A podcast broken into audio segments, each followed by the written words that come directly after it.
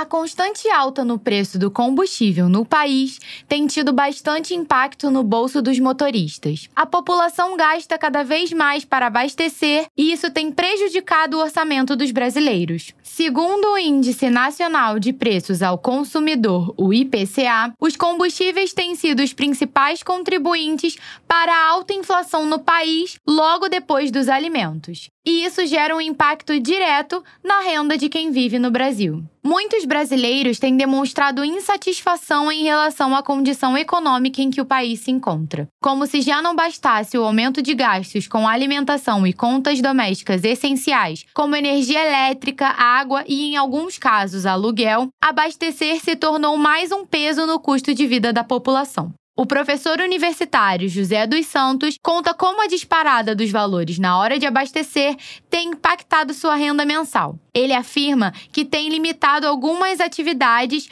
principalmente de lazer, para conseguir economizar nos gastos. Muitas vezes eu tenho que refletir se me deslocar para um lugar ou outro vale a pena, uma vez que é só para lazer.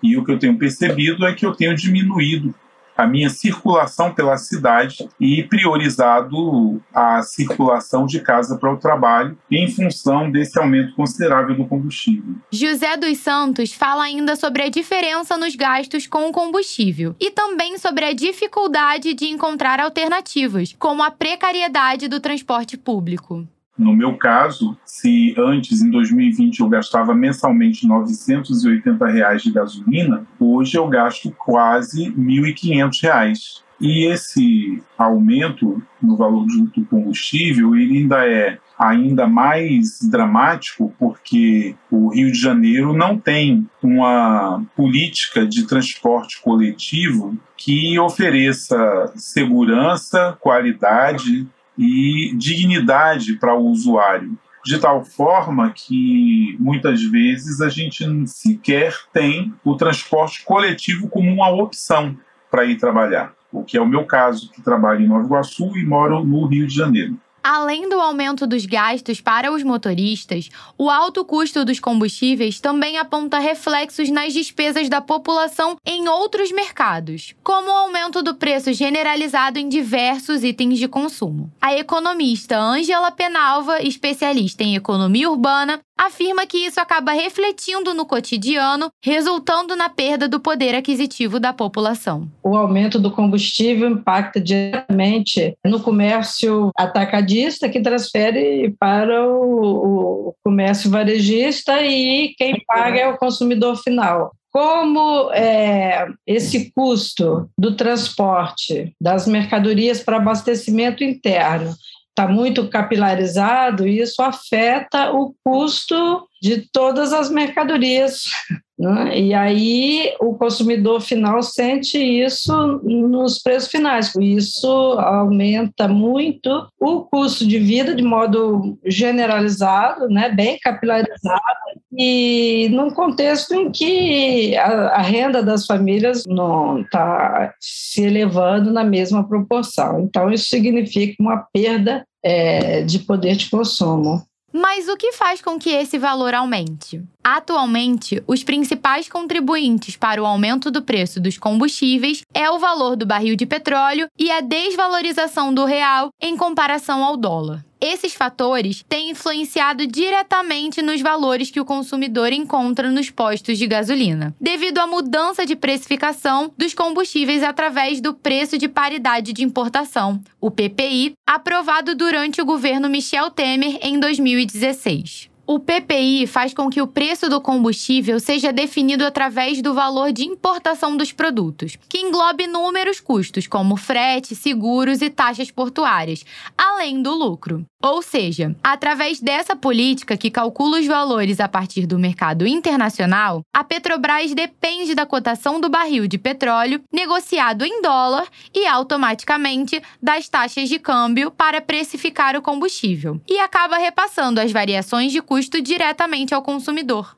De acordo com o economista Alexis Toribio, a principal alternativa para esse problema seria o fim do preço de paridade de importação. O grande problema é a política de preços. A questão é que quem determina o preço do a precificação do petróleo é o governo. E é a partir dele que a gente tem que mudar novamente uma política de precificação do petróleo que elimine essa PPI.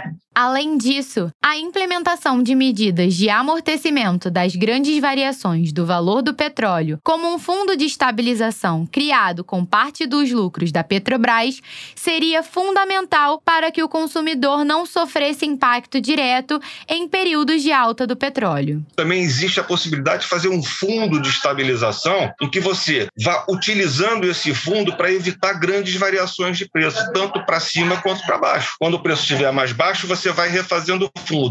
Quando o preço estiver aumentado demais, você não repassa esse preço ao consumo final e você usa esse fundo de estabilização.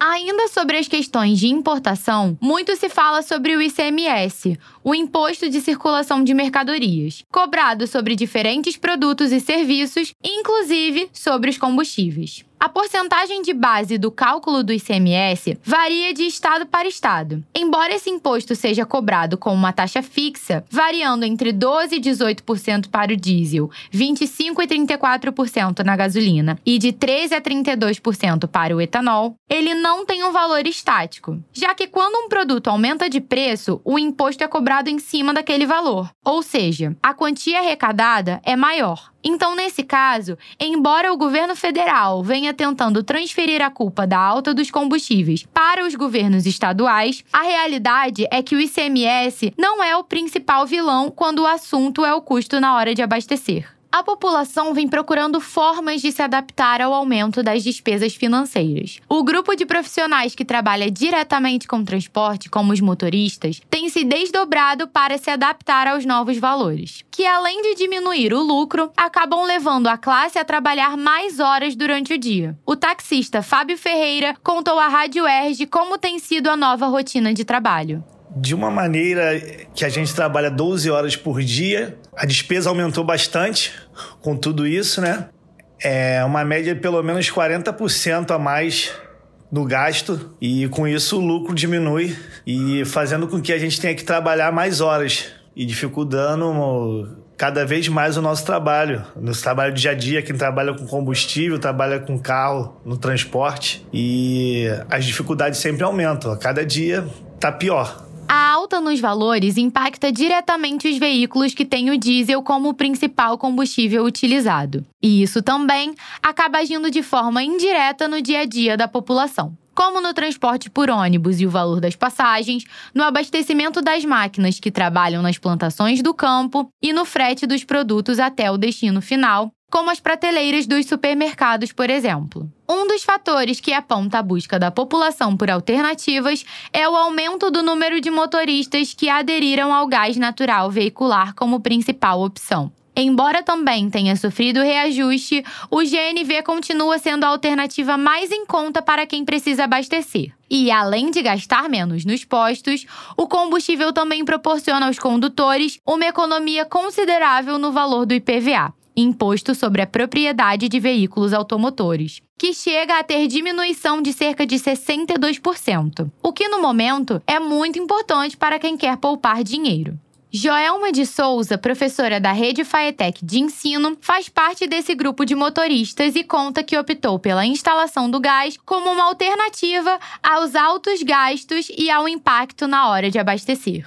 O que me levou a usar o gás no carro de início foi visando uma economia diretamente no posto, né, na bomba. E também a questão da redução é, no IPVA, que é uma redução considerável. A utilização do gás faz com que você não sinta um impacto tão grande a cada abastecimento e em alguns veículos chega a ser é uma questão econômica mesmo. Diretamente do Rio de Janeiro, Ana Júlia Brandão para a Rádio Erge.